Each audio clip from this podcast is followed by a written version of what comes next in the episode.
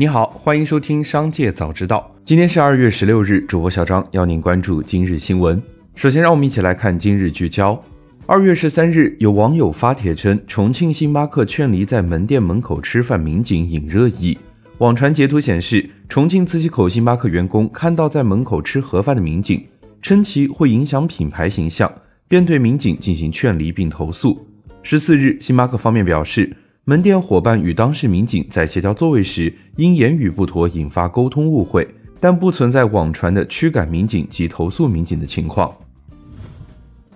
近日，关于葛兰基金从支付宝周销量排行榜单突然消失一事引起广泛关注。有媒体报道称，相关产品中欧医疗健康混合 A 从周销量 TOP 一突然消失，数据明显存在蹊跷。支付宝和蚂蚁财富方或涉嫌操纵基金销售榜单。对此，蚂蚁财富表示，由于工作失误，周销量榜单排名更新时，榜单规则页面没有同步更新，将立即予以优化。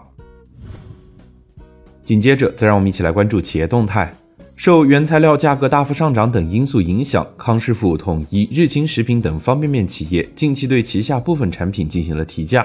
其中桶装方便面由四元调整为四点五元，涨幅约百分之十二。对此，有业内人士认为，方便面食品具有刚需属性，且市场集中度较高，每包零点五元左右的提价幅度对消费者影响不大。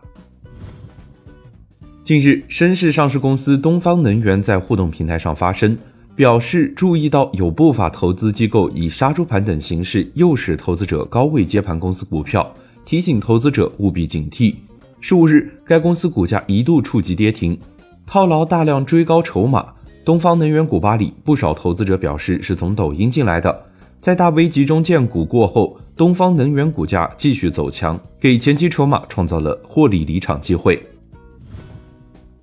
二月十五日，瑞幸咖啡董事长兼 CEO 郭锦一给瑞幸两万名员工发布的内部信显示，今年一月份，瑞幸新开门店总数约三百六十家，刷新瑞幸单月开店总数纪录。春节黄金周的门店交易额是去年同期的三倍。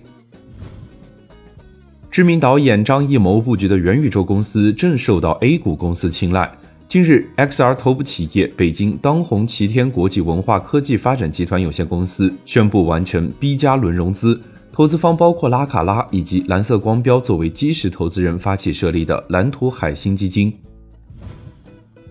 证监会官网日前披露了2022年一号罚单，山东知名肥料企业金正大财务造假等问题遭到证监会处罚。经查，二零一五年至二零一八年上半年，金正大及相关子公司通过虚构合同空转资金，累计虚增收入二百三十点七三亿元，虚增成本二百一十点八四亿元。证监会决定对金正大及其实际控制人等八位相关负责人合计罚款七百五十五万元，同时采取市场禁入措施。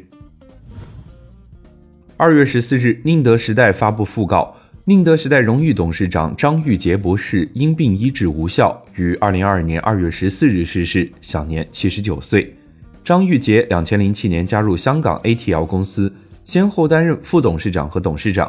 二零一一年将 ATL 动力电池研发部独立，成立宁德时代新能源科技有限公司。二零一七年至今担任宁德时代荣誉董事长。企查查 App 显示，近日蔚来汽车科技有限公司注销。原因为决议解散。该公司成立于二零一九年七月，董事长、法定代表人为李斌，注册资本七十亿元人民币。对此，蔚来汽车回应，该公司未曾实际经营，对未来业务没有影响。二月十四日，网曝江苏昆山某大润发超市员工脚踩冻品整理货物，门店得知消息后，当晚已将被踩货品全部下架并集中销毁。涉事员工被书面警告，调离食品部门。十五日，大润发官方回应称，和涉事员工核实后会进一步处理。紧接着，再让我们一起来关注产业动态。今年以来，从浦发银行成功发行首单房地产并购主题债后，招商银行、广发银行、平安银行陆续表态将发行房地产并购主题债。专家表示，银行发行房地产并购债有助于获得长期稳定流动性，拓展房地产并购贷款业务。银行房地产并购贷款不计入房贷集中度管理，同时，此举通过部分房企并购重组，有效防范化解行业风险，推动行业结构持续优化，促进行业健康发展。据媒体报道，建立在大型人工神经网络的人工智能正在帮助人类解决金融、研究和医学领域的问题。近日，OpenAI 公司创始人推特发文称，现今最大的人工智能网络可能存在某些意识。例如，OpenAI 公司建立的一个一千七百五十亿参数语言处理系统，能够翻译、回答问题和填补缺失的单词。最后，再让我们把目光放向国际。根据公开数据，伯克希尔在二零二一第四季度报告期内新进了动视暴雪，持股数约为一千四百六十六万股，价值九点七五亿美元。二零二二年一月，微软宣布以每股九十五美元的价格斥资六百八十七亿美元收购动视暴雪。也就是说，伯克希尔在微软收购动视暴雪前已布局该公司的股票。受微软收购的消息影响，动视暴雪今年以来股价已上涨百分之二十二点五。任天堂社长古川俊太郎近期对 NFT 和元宇宙表示，他本人也对这个概念很感兴趣，但是目前看来，他与任天堂的计划并不符合。在现阶段，他们还没有办法明确定义元宇宙的形式，也无法搞清楚元宇宙到底会给用户带来什么样的惊喜和乐趣。给玩家提供惊喜和乐趣才是任天堂最重要的事。以上就是今天商界早知道的全部内容，感谢收听，明日再会。